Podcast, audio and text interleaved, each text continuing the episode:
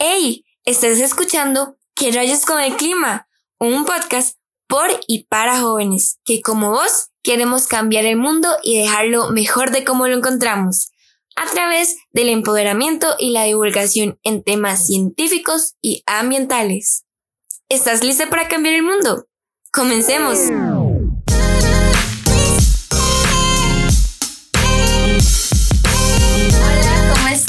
Esto es Que rayos con el clima y hoy tenemos una invitada súper chiva que yo personalmente la sigo hace tiempo. Me gustaría presentarte. Hola, este, mi nombre es Alison Centeno.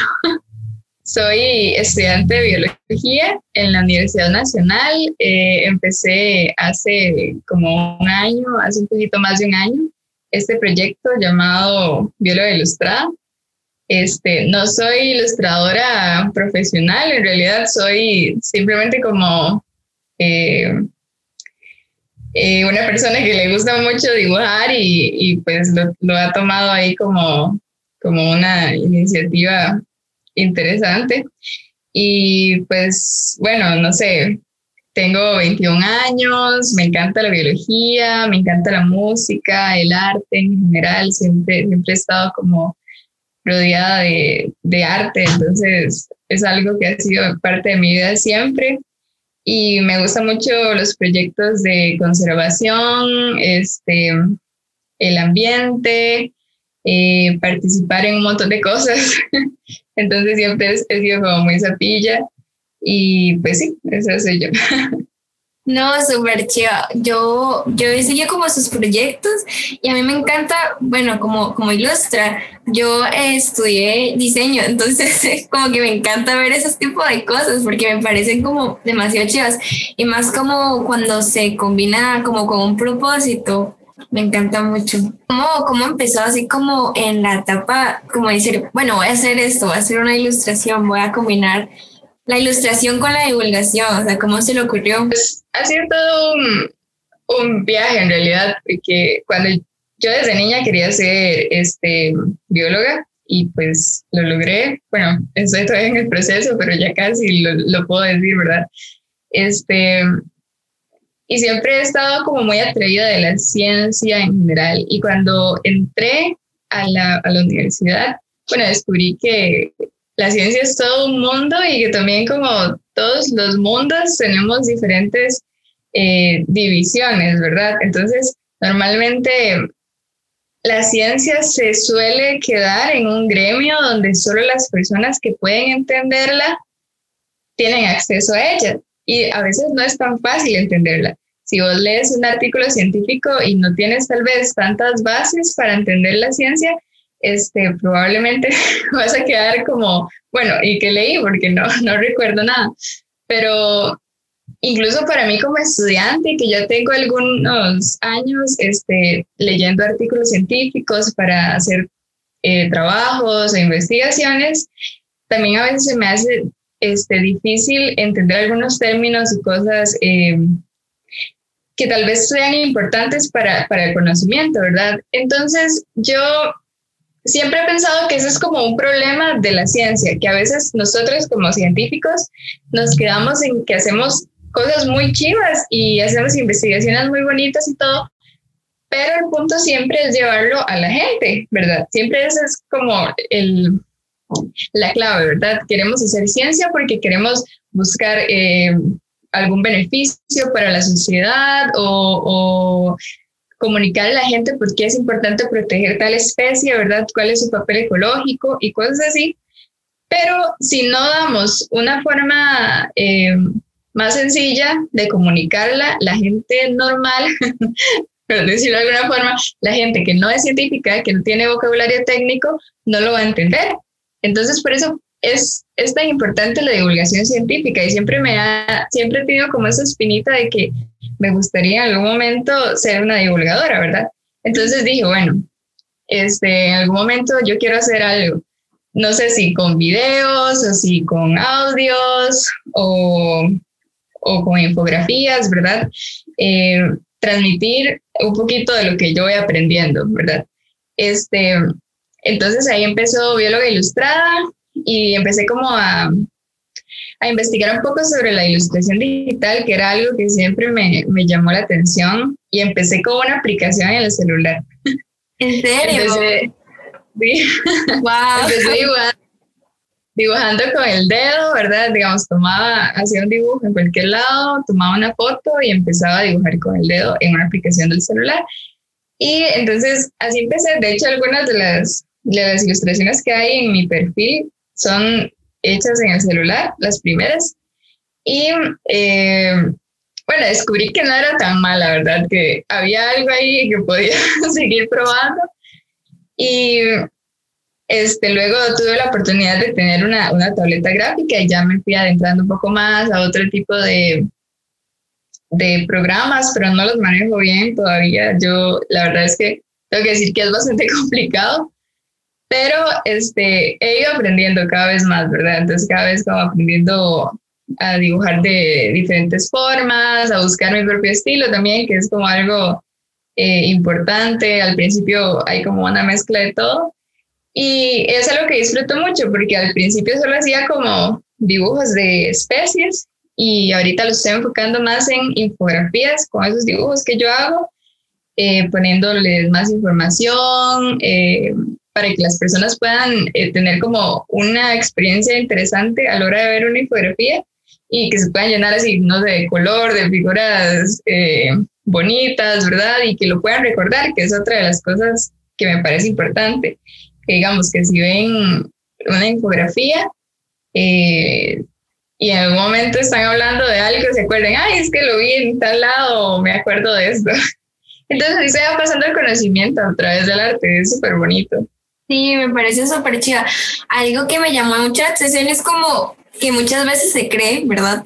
como que si no, se, si no se utilizan palabras como muy técnicas, el conocimiento como que no se comparte. Y me gusta mucho esta forma de divulgación científica que vos aplicas porque es una forma de las imágenes, todas las personas las ven en redes sociales y es algo que, o sea, uno tal vez que no entiende, no sé, que le digan como el nombre de una especie ahí súper elaborada, ¿verdad? y uno puede entender y decir, ah, mira, esa es la importancia, ¿verdad? Esa es la importancia de eso, porque si no, o sea, ni idea. Y es súper importante porque al final como que el conocimiento no se vuelve tanto como un privilegio, sino que se va compartiendo y eso me parece súper chido como del trabajo que vos haces Exactamente, es una forma también como de democratizar el conocimiento, ¿verdad? De que todos tengan acceso y, y qué mejor eh, forma que hacerlo con algo que se vea atractivo. Yo pienso que esa es como la idea. Si bien es cierto, es, es complicado a veces, digamos, con el tiempo y a veces uno se desanima y, y la universidad y muchas cosas, pero siempre, siempre está ahí como eso de, bueno, hay gente que, que, me escribe y me dice, es que usted me, inspira mucho, o aprendí esto, o cuando hacemos quizzes o cosas así, me dicen, ay, eh, sigue haciendo porque puedo repasar. algunos de mis amigos este, o de mis compañeros que, son, que están estudiando biología también, entonces es una experiencia muy bonita. Yo al principio lo hice como, como un hobby para mí, y fue tomando forma mientras iba avanzando y todavía está ahí como en un proceso de, de, crecimiento y todo, pero, pero cada vez me motiva un poco más, ¿verdad? Sentir que la gente lo ve y que la gente lo agradece de cierta forma y lo comparte y, y me apoya y, y pueden saber, ahorita estamos como con tortugas, entonces pueden saber datos sobre las tortugas de Costa Rica, por ejemplo, que, a todos nos encantan las tortugas. Entonces, ¿por qué no conocerlas un poco más, verdad? Son especies que a pesar de ser tan simpáticas y que la gente les encanta y les gusta ir a hacer voluntariados, ¿verdad? Y cosas así, em, eh, siempre están en peligro de extinción y, y la, la, mejor forma de conservar algo es conociéndolo. Entonces, para que vos sepas que vas a conservar eh, o para que tengas como esa, esas ganas de conservar es porque lo conoces y sabes que en qué estado está. Entonces, el conocimiento lleva un montón de, de acciones importantes para, para el medio ambiente y, para la conservación. Y eso nos ayuda a nosotros, ¿verdad? Como científicos, claro, porque di, enriquece lo que hacemos. y, y, hace que todo sea más colectivo, más para, para la gente, más, más humano. No tanto como, bueno, somos científicos y entre científicos nos entendemos, no, también se puede pasar a la gente que no es científica. Y eso es como lo más bonito de, de todo lo que significa divulgación. Sí, a mí algo que me encanta, digamos, es que como que no solamente ya aparte de esto como, ay, qué bonita la tortuga, ¿verdad? Sino también entender la importancia que tiene la tortuga en, dentro de los ecosistemas, dentro del medio ambiente. Y eso me parece que es, o sea, como darle otro sentido a lo que nosotros conocemos, no solo como de, lo conozco, sí, sino también como entender como la importancia de esta, de esta especie. Y me encanta, eso me encanta, o sea, me fascina. Sí, muchas gracias. Sí, ha sido todo, todo un viaje. Yo, em, bueno, estoy bastante pequeña en realidad en todo esto que, de la ciencia y la conservación, pero he tenido la oportunidad de participar en, en muchas cosas y principalmente con tortugas. Entonces, eso es como mi, mi área, ¿verdad? En ese momento. Eh, he conocido y he trabajado en varios proyectos de conservación, ¿verdad? Entonces, digamos, desde la experiencia, yo he visto que a la gente les encanta y, hay especies súper importantes y, y súper carismáticas, ¿verdad? Entonces, es muy chiva y es muy bueno que la gente esté muy preocupados por ellas, pero también tenemos que seguir haciendo conciencia como en especies que no son tan, tan simpáticas, ¿verdad? Como, no sé, eh, insectos, por ejemplo, no todo el mundo les gusta, o ranas o serpientes, que es todo un tema eh, complicado, ¿verdad? Porque la gente las ve como súper agresivas o, o sí, las ve como una amenaza y, y entonces es, es, son como temas complicados, ¿verdad? Nadie ve como una amenaza a una tortuga, pero sí a una, una serpiente. Entonces, digamos, ir como tomando todas esas partes que son importantes, eh, ver también como la importancia de los hongos o también los avances en la biotecnología e incluso todavía en estos momentos yo pienso que hasta divulgar lo que está pasando en temas de legislación ambiental es, es importante. Entonces, digamos, tener una herramienta o una forma de hacer divulgación o un espacio de divulgación es súper importante ahorita, porque la gente estamos sobreinformados, o sea, vemos información en un montón de lados y a veces no sabemos realmente qué es cierto, ¿verdad? Porque cada quien hace su, su propia información para, para su propia conveniencia, pero al final, este, ir como en esa parte neutral y decir como las cosas basadas en, ciencia, en artículos científicos, en cosas verídicas, es importante. Y ahora lo vemos con asuntos de la pandemia, ¿verdad? Que han salido un montón de noticias. Sí, porque a veces, es que a veces siento como que se hace difícil distinguir como entre cuál es la verdadera, cuál es la de mentiras, porque uno tal vez se mete en redes sociales ahí normal y dice como, ay, es que esta especie no sé causa esto, y uno dice como, sí, sí, tienes razón. Y como está en redes sociales, tal vez uno no como que no se pone a buscarlo como ya, de verdad. Entonces yo siento que el papel de los divulgadores científicos es súper importante tal vez para desmitificar ciertas cosas y para verificar otras, porque si no, o sea, estaríamos más perdidos. Y es que a, veces como uno como consumidor tampoco es como que dice, ay, voy a buscar esto. Entonces, cuando uno encuentra un, divulgador que dice como, que es científico, ¿verdad? Y uno ya le cree y esa persona puede lo mismo, desmitificar las cosas, así. Creo que es un papel súper importante y a nivel de redes sociales también. Ah, sí, es que ahora la, la, era de la comunicación está dirigida a las redes sociales, entonces todo está concentrado ahí, todas las miradas están ahí y, y la gente se cree todo lo que hay ahí. Entonces tenemos que ver, bueno, yo como persona consumidora de contenido tengo que pensar bien qué es lo que voy a creer y qué no, ¿verdad? Entonces yo creo que una de las cosas es siempre ver en qué está basada la información, si tienen referencias y buscar y, ser un poco más críticos. A nosotros como científicos o como estudiantes de carreras científicas nos piden demasiado que seamos críticos porque, porque, o sea, la gente confía en nosotros y, y nosotros tenemos que pensar mucho en las cosas, porque no toda la ciencia que se hace es 100% real. Muchas cosas son teorías, hay, hay cosas que tienen otras intenciones, ¿verdad? Entonces siempre tenemos que, que ser críticos a la hora de consumir información y, y también para los divulgadores científicos. Yo, yo todavía no me considero divulgadora científica, me encantaría llegar a ese punto, pero este, también nosotros tenemos que, que, ver qué citas vamos a usar o qué en qué información nos vamos a avanzar para poder hablar algo, porque la gente nos escucha, ve nuestras infografías, eh, o la gente que es como youtuber, ve sus videos y cosas así, y, y estamos cumpliendo un papel importante. Entonces, si decimos algo que no es correcto, la gente se va a confundir, ¿verdad?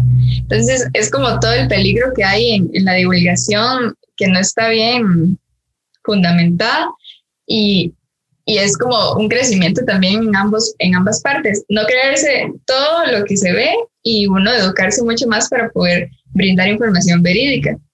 Y, y bueno, como te decía ahora con la pandemia, este, no sé si viste como que al principio todo el mundo le echaba las culpas a los murciélagos y a los familiares y todo y hubo todo un malentendido con eso y la gente empezó a atacar a los murciélagos y, y les tenía miedo y todo. Y todo eso es por mala, un mal uso de la información, ¿verdad? Y también este, toda esta situación se prestó para que se diera cuenta de que los biólogos y que los científicos somos bastante importantes, ¿verdad? En la construcción eh, de mejores regulaciones para el, tráfico ilegal de especies, en algunos que trabajan eh, en biotecnología haciendo vacunas, por ejemplo. Entonces, todo esto ha sido bastante difícil para todos, ¿verdad? Esta pandemia y, y es, ha sido muy lamentable, pero también nos da muchas eh, oportunidades también de, de, pensar en cosas diferentes, ¿verdad? De ver qué tan importante es apoyar la ciencia, y eh, buscar siempre fuentes de información verídicas, ha dado espacio para un montón de personas que, que empezaran a, a, entrar, ¿verdad? En esto de la divulgación y todo, y ha hecho como que la ciencia y, las personas se unan un poco más, ¿verdad? Eh, estar como en, ese, en esa comunidad, en esa zona colectiva, ¿verdad? De información, de, de querer eh, educarse y todo. Entonces, ha sido todo un aprendizaje, ¿verdad? No digo que, ok, gracias por la pandemia, no. Pero... La pandemia. Pero siempre hay que tomar alguna cosa buena, yo creo. Entonces, por ahí algo que he notado ahorita en estos momentos que hemos estado hablando es como la pasión con la que habla de la ciencia. Entonces me gustaría saber cómo llegó a, a decir quiero ser científica, quiero ser bióloga, cómo fue que llegó a ese punto. Uy, pues vieras que ha sido muy interesante porque yo siempre lo tenía muy claro y no sé por qué, porque cuando yo estaba en, algo que nada más escuela, Es algo que estaba ahí ya. Sí, exactamente. Ha sido como desde que estaba muy chiquitita, eh, cuando nos ponían a dibujar qué queríamos ser, yo, yo me dibujaba con una bata y con, y con este estereotipo de científico, ¿verdad? Loco. Y, y, y, ha sido un camino muy, muy interesante porque, por dicha, siempre tuve el apoyo de mi familia y y ellos siempre fueron como, ok, usted haga lo que usted quiera estudiar. Entonces yo siempre me sentía muy, muy direccionada y, pasé así como toda la escuela queriendo ser científica. Sabía que quería ser científica, pero no sabía en qué área todavía. Entonces cuando entré como al colegio, eh, fui descubriendo un poco más la, la, bueno, tuve una etapa en la que quería ser zoóloga en específico, porque me, encanta, me encantan los animales y todo. Y y entré al colegio y descubrí la carrera de biología. Y mm, entonces ahí dije, bueno, este es el momento en el que tengo que pensar si de verdad es esto, porque es cuando empiezan las ferias vocacionales y. Y, entonces hice así como varias pruebas y así, y yo dije, bueno, vamos a ver si cambio de opinión, porque puede ser que me enamore de otra carrera, ¿verdad? Uno nunca sabe qué, qué le trae la vida. Y cuando iba como a, las ferias vocacionales y así, yo veía biología, era como, Dios, yo quiero estar ahí. Y cuando me contaban las cosas, cuando iba como a ver, eh, no sé, algunas eh, exposiciones sobre la carrera y cosas así, yo quedé enamorada. y yo sabía que quería estudiar en esta universidad, en la Universidad Nacional. Y este, también el colegio, también supe que quería estudiar biología marina, biología y luego sacar un énfasis en biología marina. Entonces ya, ya este, este siguiente semestre entro biología marina. Y ha sido súper difícil también, pero no tanto, porque siempre he tenido como esa vocación de que yo digo, es que yo quiero ser bióloga marina. Cuando estaba como en el colegio, me llevaron a, a un proyecto que se llama participé en un proyecto que se llama EPI. Eh, no sé si lo conoces. Eh, bueno, es como un proyecto de conservación de tortugas que lleva a varios colegios así a, a una Y yo participé ahí. Yo ahí sabía que quería estudiar biología. y entonces, cuando vi mi primer tortuga, fue una tortuga baula y son gigantes, son las tortugas más grandes. Y era como ver un carrito, así como un tractor saliendo del agua y entonces yo me enamoré y, o sea, yo casi me desmayo en ese momento cuando estaba viendo que salía y todo. Y eso es trabajarla y andar ahí y luego hablar con, con, con los biólogos que trabajaban en esa estación y ellos como inspirándome y todo. Fue, fue muy motivador. Entonces ahí fue cuando dije, bueno, biología marina, yo podría hacer esto toda la vida.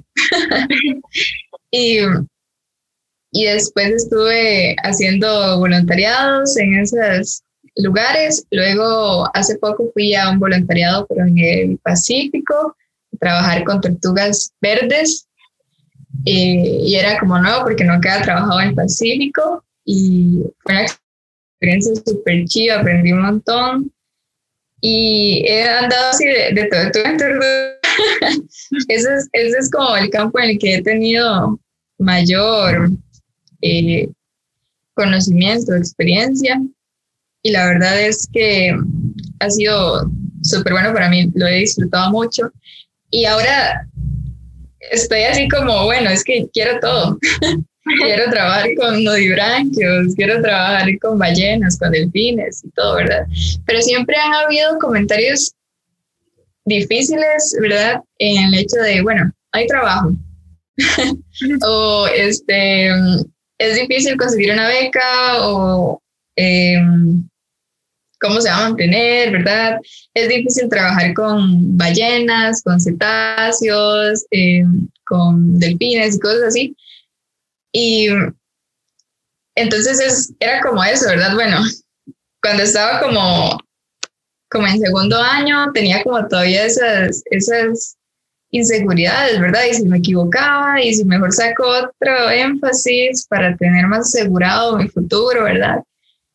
Y ha, sido decisiones como muy riesgosas, porque cualquiera hubiera elegido una, una, carrera que le diera plata y hay muchas personas que lo hacen y, y no los juzgo tampoco. pero, pero yo siempre he elegido desde la parte que me hace feliz, entonces ha sido hay, hay, una frase que dice como que nadie se hace biólogo por, nadie se hace científico por el dinero, sino por, por las ganas y todo, pero sí hay oportunidades, solo buscarlos, de, de hacerse el campito, de, de buscar contactos, de, de estar ahí pendiente. Y yo pienso que si usted ama algo de verdad, va a sobresalir, va, va a hacer cosas, va a ponerle un montón en cualquier cambio en cualquier carrera. Entonces, eh, yo pienso que eso, es como mi filosofía de vida, ¿verdad? Siempre pensar en eso, en que quizás si hubiera estudiado otra cosa, no sería feliz y, y de qué sirve también tener como estabilidad si uno no, no, nunca puede vivir su vida tranquila o feliz, ¿verdad? Logrando los sueños que se proponen. Y, y sí, es que yo, yo por la conservación y por la investigación, no sé, yo no lo cambiaría por nada. Entonces, esa es como mi, mi gran motivación. Y aquí me reconforta como escuchar como la pasión con la que habla, porque siento que eso es lo que ocupamos, o sea, como más personas, o sea, no importa lo que usted trabaje, lo que sea, pero que la apasione, como esa, porque ahorita escuchándola, hasta se ve como el brillo de sus ojos hablando sobre, sobre ciencia, sobre biología, y eso es como lo que todas las personas deberíamos aspirar, o sea, hacer como lo que nos apasiona, lo que nos, lo que nos mueve. Sí, exacto. Y es que si uno hace lo que quiere y lo que le gusta, ¿verdad? Y lo que le apasiona, va a hacer las cosas bien y va a buscar siempre el bien de las cosas. Entonces, o sea, si yo voy a trabajar en conservación, yo voy a darle un montón a proteger el océano, proteger estas especies, ¿verdad? Y ya sea por cualquier tipo de, de herramienta, ya sea por la divulgación o por la investigación o o por proyectos de, de, conservación. Todo eso va a ir de la mano y ahorita yo soy simplemente una estudiante que está haciendo infografías en tiempo libre o cuando puedo sacar tiempo y nadie me paga por eso y nadie este, me dice que lo haga, no es ningún proyecto de la universidad, es algo que, que a mí me nace hacer y, y me ha abrido, me ha, abrido, me ha abierto, me ha abierto puertas este, en un montón de, de, de, cosas y de personas y la gente eh, me conoce y me pide para hacer campañas, cosas así. Y yo no soy ilustradora, como te decía al principio, yo soy solo así como alguien que, que, le gusta dibujar y, y, que le gusta demasiado la, la ciencia y la, y la biología. Pero bueno, o sea, no ha sido tan fácil y digamos, la, la, el camino de una mujer, primero, y en una carrera tan, eh, bueno, todas las carreras de ciencias exactas son complicadas, ¿verdad? Porque hay muchísimas matemáticas, químicas y todo este tipo de, ciencias que normalmente no se, bueno, que históricamente las mujeres no, no estaban presentes, ¿verdad? Entonces, eh, por dice yo, nunca he sufrido como una, algo directamente, ¿verdad? Como un acoso o algo así. Pero siempre se siente, siempre se siente, digamos, que, que, siempre es más complicado para una, que siempre se ve como esa eh, sobreestimación, ¿verdad? De que, bueno, tal vez usted no lo puede hacer o usted no puede meterse ahí a ese charral o, o no puede cargar esto, ¿verdad? Y usted como que no puedo, venga, le enseño que sí puedo y se pone las botas y ahí va. o usted no puede caminar tantas horas, o yo, por ejemplo, que yo soy como toda flaquilla y así, ¿verdad? A veces, sí, no, no me, la gente no lo piensa, no cree que uno es capaz de aguantar dar trabajo exhumando huevos de tortuga, ¿verdad? O cosas así, que son cosas pesadas, porque es al sol y, y con arena, y está caliente, y a veces hay que llevar baldes de arena, ¿verdad? Entonces, siempre se siente como eso, y yo pienso que todas las mujeres en, en carreras STEM lo podrían decir, ¿verdad? No, nunca es fácil y siempre hay, siempre hay este, problemas con, con esta parte y actitudes machistas y cosas así. Pero yo pienso que ahorita cada vez, además de la divulgación, ¿verdad? Eh, que creo que es muy importante seguir inspirando y divulgando este, ciencia para que más niñas digan, bueno, yo puedo ser ella, yo puedo ser en algún momento como ella, yo ahorita eh, quiero estudiar una carrera científica, ok, claro, porque si ella pudo, yo también. Y digamos, estamos abriendo el camino. A mí me lo abrieron muchas personas que quitaron el estigma y yo quisiera seguir haciendo eso, ¿verdad? Porque todavía falta mucho por recorrer y abrir el camino para otras niñas. Yo como una niña, este, cuando estaba en la escuela queriendo ser científica, me hubiera gustado ver más libros con mujeres científicas y no solo este viejillo con bigote y el pelo blanco, ¿verdad? Que siempre vemos.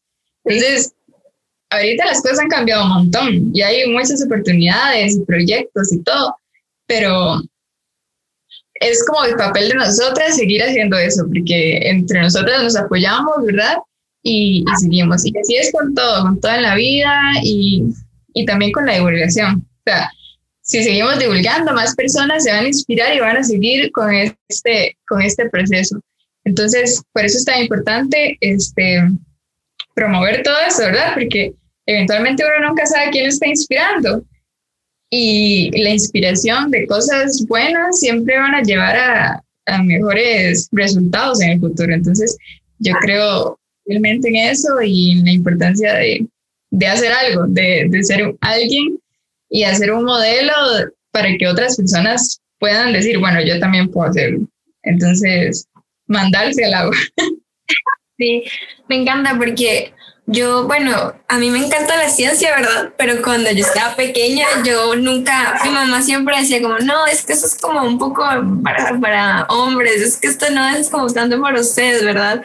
Y yo decía como, no, es que yo quiero. Y si yo hubiera tenido como, como vos, tal vez en redes sociales, ver como una científica y así, uno se hubiera como inspirado más a hacer cosas que tal vez en el momento no lo hacía porque no tenía como estos modelos de referencia. Sí, claro. Y es que la motivación es súper importante. A mí a veces simplemente me pongo a pensar, y yo de verdad seré buena, y yo de verdad eh, voy a hacer ciencia chiva en algún momento, o, o sea, o valdrá la pena seguir estudiando, ¿verdad? La universidad es bastante complicada y a uno siempre se le vienen pensamientos así, pero... pero... Una crisis es... Exactamente pero es, es demasiado importante escuchar a alguien que le diga, no es que usted pueda, o sea, véame a mí, yo lo logré, yo una vez fui eh, estudiante, estuve así como se estuvo y pude conseguir una beca en el extranjero y pude hacer estas cosas y he trabajado en esto y, o sea, entonces la inspiración es y la motivación es demasiado importante en la vida de las personas y a veces hasta constantemente necesitamos estar viendo gente que nos inspire. Y eso es lo que, lo que a mí me gustaría pensar que en algún momento voy a hacer para alguna persona.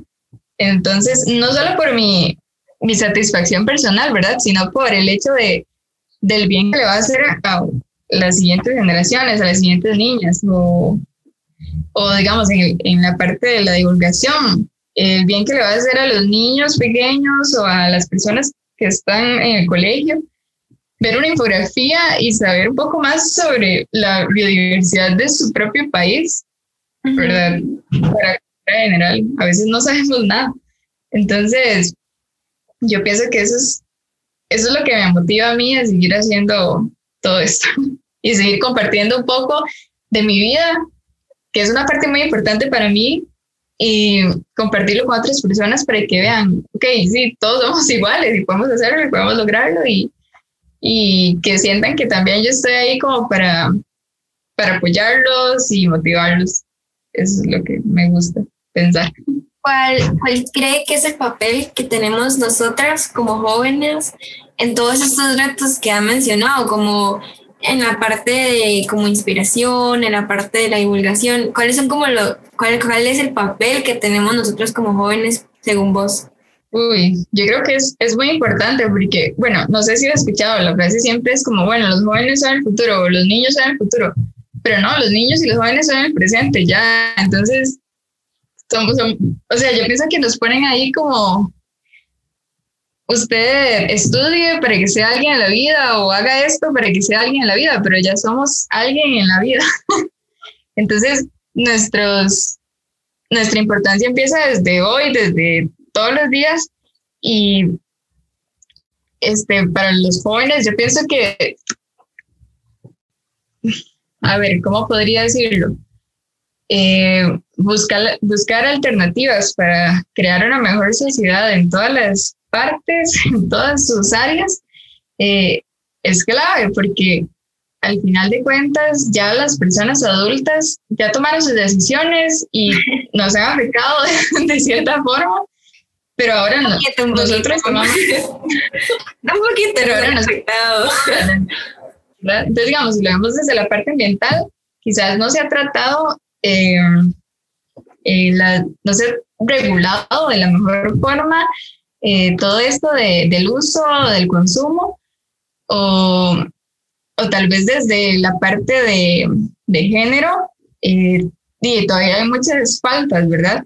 Pero bueno, si vemos fundaciones que están creciendo ahora a partir de niñas, por ejemplo, como Tremendas, que es una organización súper chiva y que empodera a niñas de muchos países, entonces nos damos cuenta de que de verdad somos importantes, ¿verdad? O sea, que si nos dan las herramientas adecuadas y la motivación y la inspiración que, que tenemos, nosotros, nosotros podemos hacer cualquier cosa. O sea, no, yo pienso que como niños y niñas y adolescentes y jóvenes todavía, este, tenemos que creérnosla, ¿verdad? No dejar que, que, nadie nos diga, no es que usted es, usted es muy joven, usted todavía le falta mucho, o cuando ya tenga la carrera, o cosas así.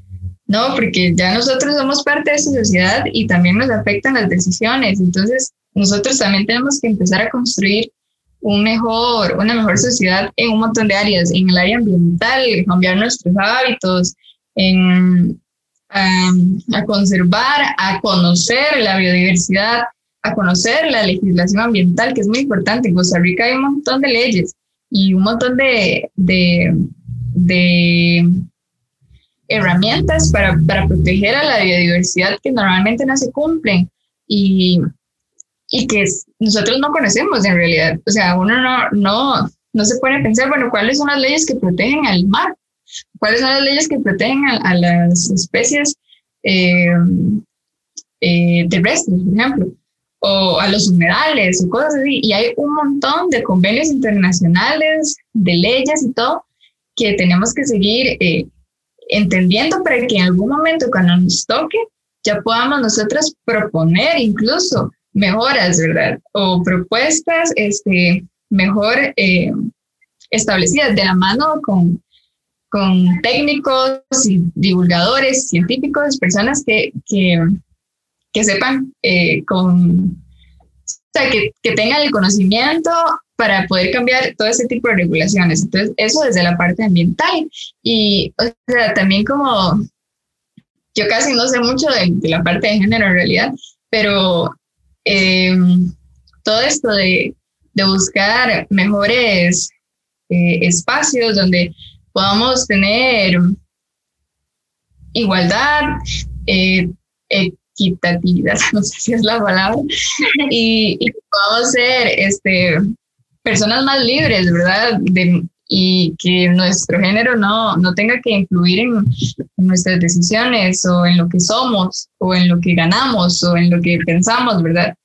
Em, y todo eso va desde los niños, desde las niñas, los jóvenes y todo, la lucha, de hecho, es las luchas ahorita, las luchas de, de, por el clima y todo, les están dirigiendo niños, niños y mujeres. Entonces, nadie nos puede decir que no somos lo suficientemente fuertes como para empezar a hacer cambios desde nuestra cotidianidad. Entonces, yo creo que el hecho de hacer algo diferente, de dejar de pensar, bueno, es, ay, presa, o eh, me van, se van a volar de mí o algo así, hacer algo. Y hay muchas personas que van a decir como, ah, es que es, es, es una ridícula o solo está haciendo cosas porque quiere llamar la atención. O sea, hay personas así siempre. Entonces, yo pienso que dejar de pensar en eso, de ser su vida, usted quiere brindar apoyo, conocimiento a otras personas y, y empezar a cambiar su, su, contexto, su círculo, su espacio. Eh, y también el de, el de otros, ¿verdad? De cierta forma. Entonces, yo pienso que hay que demandarse. Ese es como, como mi estilo de vida. Yo, yo pienso que cuando uno quiere hacer algo, tiene que mandarse y no importa que no cuente con todas las, las cosas que, que, se supone que necesita, este, que lo haga, porque nadie está haciendo nada. Y, y si uno no empieza, entonces tal vez nunca se haya empezado. Entonces, cuál es el problema de ser los pioneros, ¿verdad? Entonces es como mi, lo que yo pienso que los jóvenes y niños y niñas eh, somos, ¿verdad? Pioneros, la, primera, el primer punto, ¿verdad? Eh, el primer eslabón para seguir construyendo una mejor sociedad. Y a veces pensamos que tenemos que tener como todas las herramientas para empezar, pero tomando como el ejemplo de vos, ¿verdad? Como que vos empezaste a hacer esta divulgación sin saber la ilustración y se mandó y eso es como súper, o sea, eso inspira un montón porque es como no necesito saber todo para empezar, solo necesito tener las ganas de cambiar el mundo, tener una, una idea, un sueño y eso me parece que es súper importante como para las generaciones de ahorita, como dejar un lado como el autocentrismo, ¿verdad? De de pensar que uno no puede y decir, bueno, no tengo todas las herramientas ahorita, pero voy a buscarlas para poder hacerlo mejor cuando ya empiece o así. Sí, el, asunto es empezar. O sea, lo más difícil de todo, de todos los proyectos, de, de la vida en general, es empezar. Entonces, ya cuando usted está ahí, ya, ya nadie lo va a detener y, y, le van a aparecer muchas cosas buenas y también, como todo, también a veces se va a desmotivar, pero pero la idea es seguir y, y, crecer y cada vez hacerlo mejor, intentarlo un montón. O sea, que todo el mundo está aprendiendo. Sí, Nadie sabe nada algo que me decían era como, cuando usted no sepa, como decir, ahorita no lo sé, pero voy a sentarme a investigar para la próxima vez decirle. Exactamente. Y ahí es lo importante que te decía ahora, ¿verdad? De ser críticos, de buscar, de ser curiosos, de no quedarse con las dudas, con una sola fuente. Siempre buscar eh, las cosas de un montón de formas. Entonces ahí vamos desarrollando como esa, ese pensamiento, ¿verdad? Y y vamos creciendo también como personas y vamos eh, siendo personas mucho más eh, seguras y, y, con información un poco mejor. Y no nos vamos a dejar bailar por cualquier cosa que nos aparezca. A mí me parece que el papel como que juegan como personas como usted, ¿verdad? Como esto, como el inspirar a las demás personas y algo que a mí me gusta mucho es, o sea, como ahorita conociendo un poco más sobre eso, es como el hecho de tener más personas que sean apasionadas por los temas que les, por los temas, ¿verdad? Que sean apasionadas por sus carreras y como con estas ganas de cambiar el mundo, o sea, porque me, me encanta como esta idea que se tiene como de cambiar como el mundo también desde tu trinchera, como desde su realidad y ayudando a más personas, porque a veces nos quedamos como en el conocimiento para nosotros o las cosas para nosotros, pero el compartirlo me parece que es súper importante y por eso me encanta como el trabajo que usted hace, porque no se queda como con los conocimientos para usted misma, sino que los comparte para más jóvenes, para inspirar a más personas y me parece súper chiva. Muchas gracias. Sí, es, ha sido todo una, un viaje, como te decía, porque di nadie, o sea, no, no es la regla que un científico tenga que ser divulgador.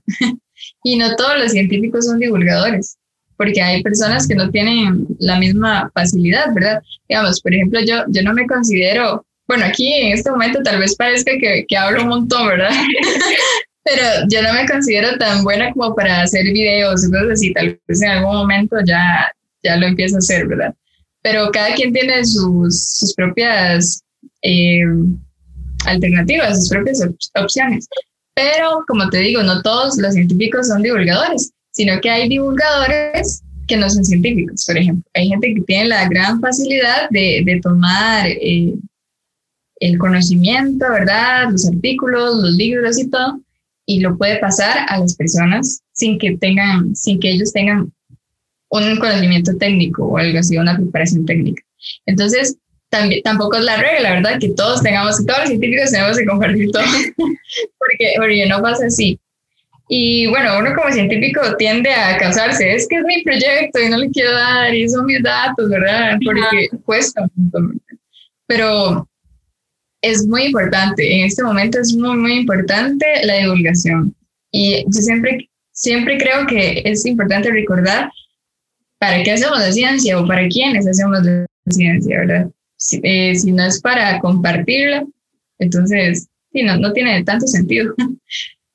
Entonces, esa es como, como mi idea también. Hay, hay muchas personas que piensan diferente, todo el mundo tiene su forma de pensar en el área de la ciencia y, y todo, pero yo pienso que siempre hacemos las cosas pensando en las personas, porque eventualmente, ¿de qué te sirve a vos que yo eh, haga un proyecto de conservación de tortugas? ¿verdad? O sea, usted lo, se puede pensar, no, es que a mí que me afectan las tortugas, pero si lo ves en, si lo ves en, en, un contexto en grande, por ejemplo, ok, vamos a un ejemplo normal o un poco sencillo tal vez. La tortuga ahora come medusas, ese es su principal alimento, ¿verdad?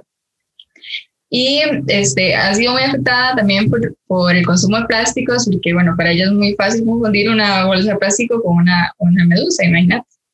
Y es una de las tortugas que más tiene plástico y es la más viejita y la más eh, grande, ¿verdad?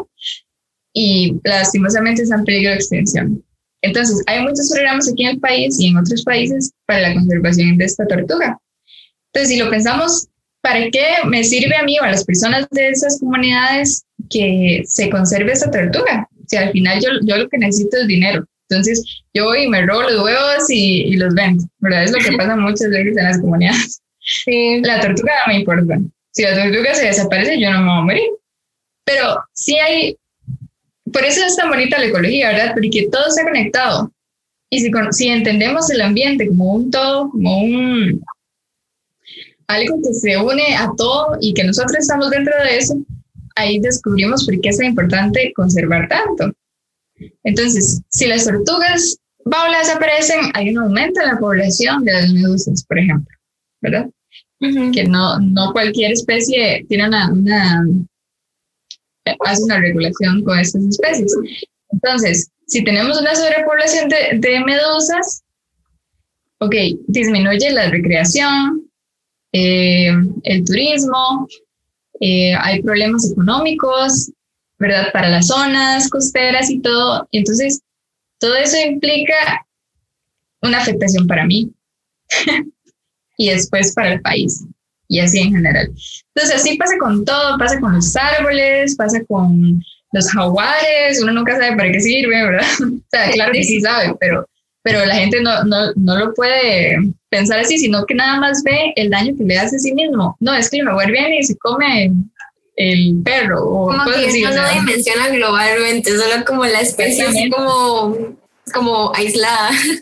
Exactamente, y, no se puede pensar en un ambiente o, o, en la naturaleza de forma aislada, porque la naturaleza, sí, somos nosotros y estamos formando parte de todo, somos parte de un todo. Entonces, si algo se desequilibra, nosotros también. Entonces tenemos que pensar así siempre. Y, eso es lo que pasa con el cambio climático y, y, y por qué es que están tan unidos, porque todo el mundo habla del cambio climático, porque hay tantas investigaciones, ¿verdad? Y, y es por, por esto y también con la pesca y la gente tiene intereses económicos muy altos y mucha ambición, pero no se da cuenta de que, o sea, si agotamos los recursos, luego, ¿cómo vamos a hacer? Porque es parte de, de, una ecología, es parte de un ecosistema. Y si agoto una población, el ecosistema se va a afectar y luego me va a afectar yo de alguna forma. Entonces, siempre pensar, como dices vos, de manera global, eh, porque nosotros somos parte de todo. Por eso es tan importante participar en restauración y, y apoyar proyectos de conservación y todo. Se pueden hacer donaciones o voluntariados y todo. Entonces, tal vez incluso desde nuestra cotidianidad, ¿verdad? Es tan fácil, siempre nos dicen, disminuyamos eh, la basura o reciclemos y cosas así. Pero ahora ya reciclar no es tan, tan bueno, o sea, no hace tanto impacto porque seguimos teniendo los mismos hábitos de consumo, entonces no estamos parando el problema desde, desde la raíz. Entonces siempre hay que pensar en que, bueno, si no necesito algo, entonces ¿para qué lo voy a, lo voy a conseguir? ¿Verdad?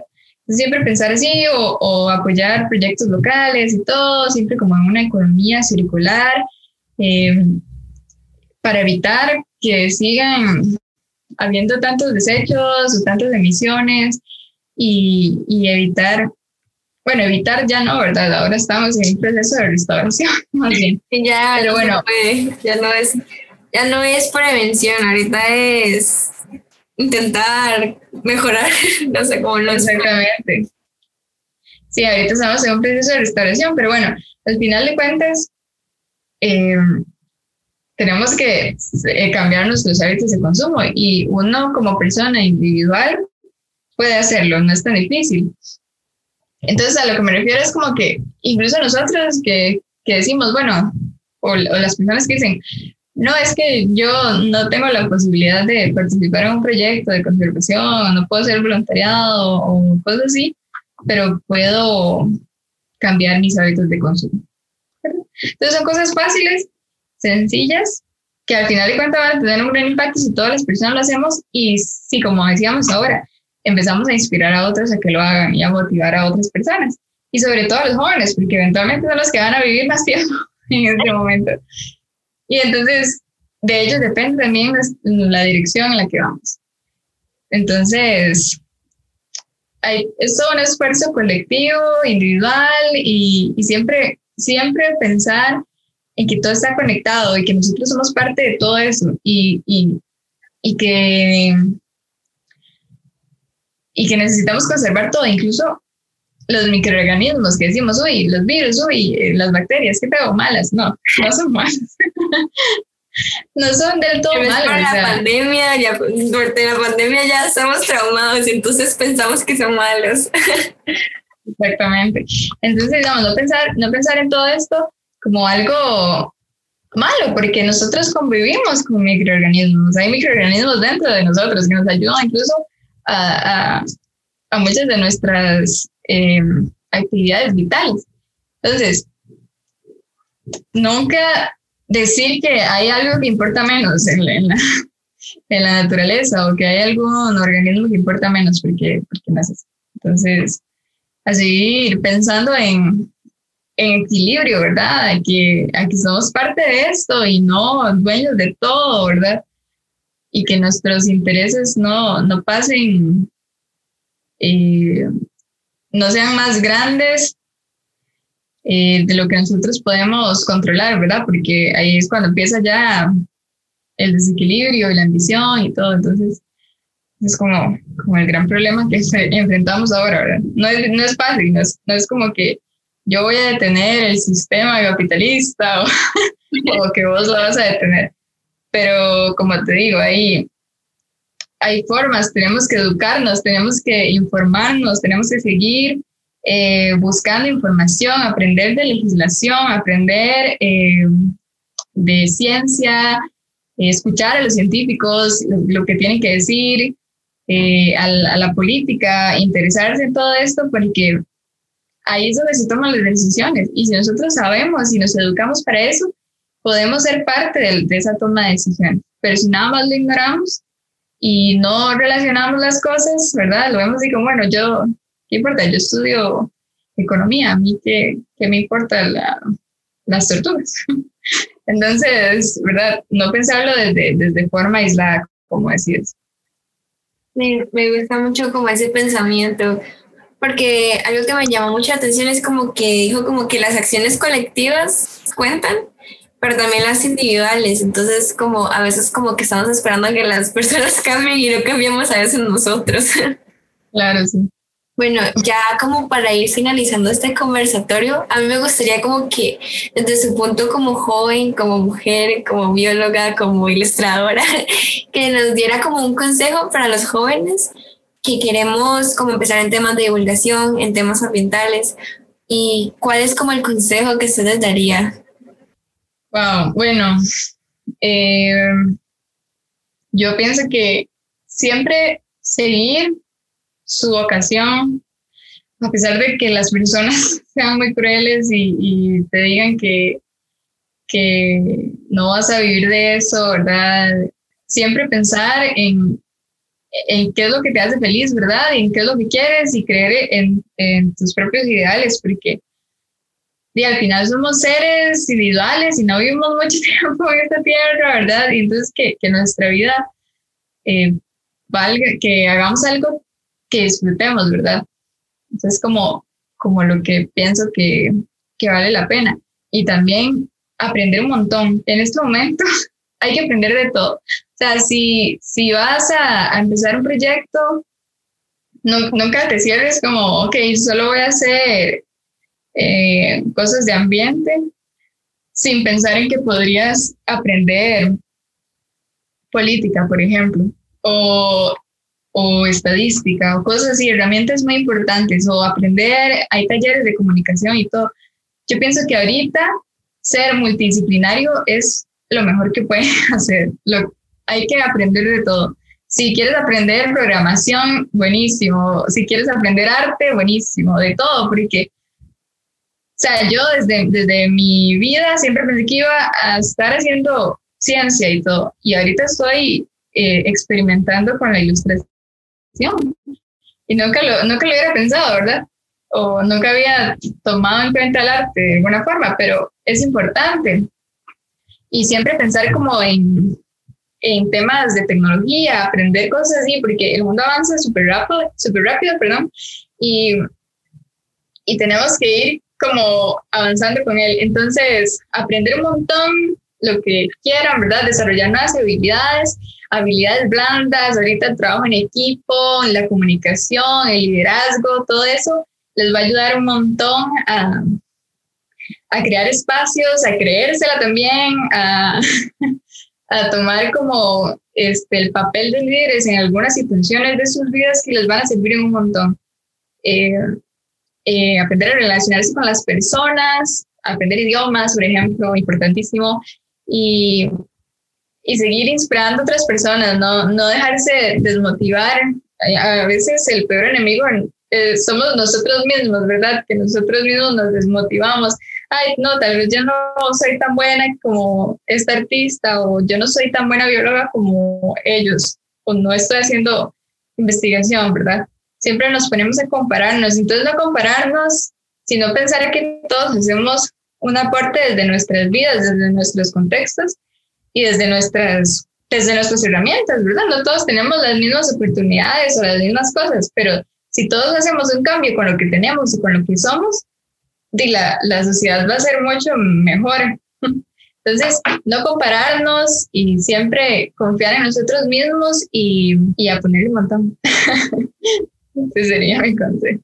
Me encanta como esos consejos, o sea, están súper acertados y siento que van a ayudar a un montón de personas que escuchen el podcast, o sea, cuando lo escuchen van a inspirarse un montón personalmente, o sea, en este conversatorio he aprendido un montón de vos y me inspira un montón como todo lo que haces como, y la pasión con la que hablas. No sé, y espero como que las personas que están escuchando el podcast en este momento que también se sientan de la misma forma en la que yo me siento en este momento. Ok. Muchas gracias, la verdad, me gusta mucho estar aquí, un espacio muy bonito y y también ese proyecto que está súper importante, ¿verdad? Y ojalá que les vaya súper bien y, y, crezca un montón. Y aquí estamos siempre, la orden. Bueno, y ya como para finalizar, así como un espacio de promoción, ¿cómo salís en redes sociales? para que las personas que están escuchando te sigan. Eh, bueno, el proyecto es solo en Insta, y salgo como arroba bióloga este, guion bajo ilustrado, ilustrada. Entonces me pueden buscar así como bióloga ilustrada y eh, si nada más ahorita en Insta ya tal vez en algún momento no sé, tal vez alguna página en Facebook y así, o tal vez me haga youtuber, no sé. Ah, mentira. Si te hace youtuber, bueno. me avisa para seguirla. Bueno, puede ser. No, no, muchas gracias por la invitación. La verdad, me gustó mucho compartir aquí y hablar siempre de, de estos temas. Me llena un montón y porque me encantan, ¿verdad? Entonces, muchas gracias. Nada más. Muchísimas gracias a vos.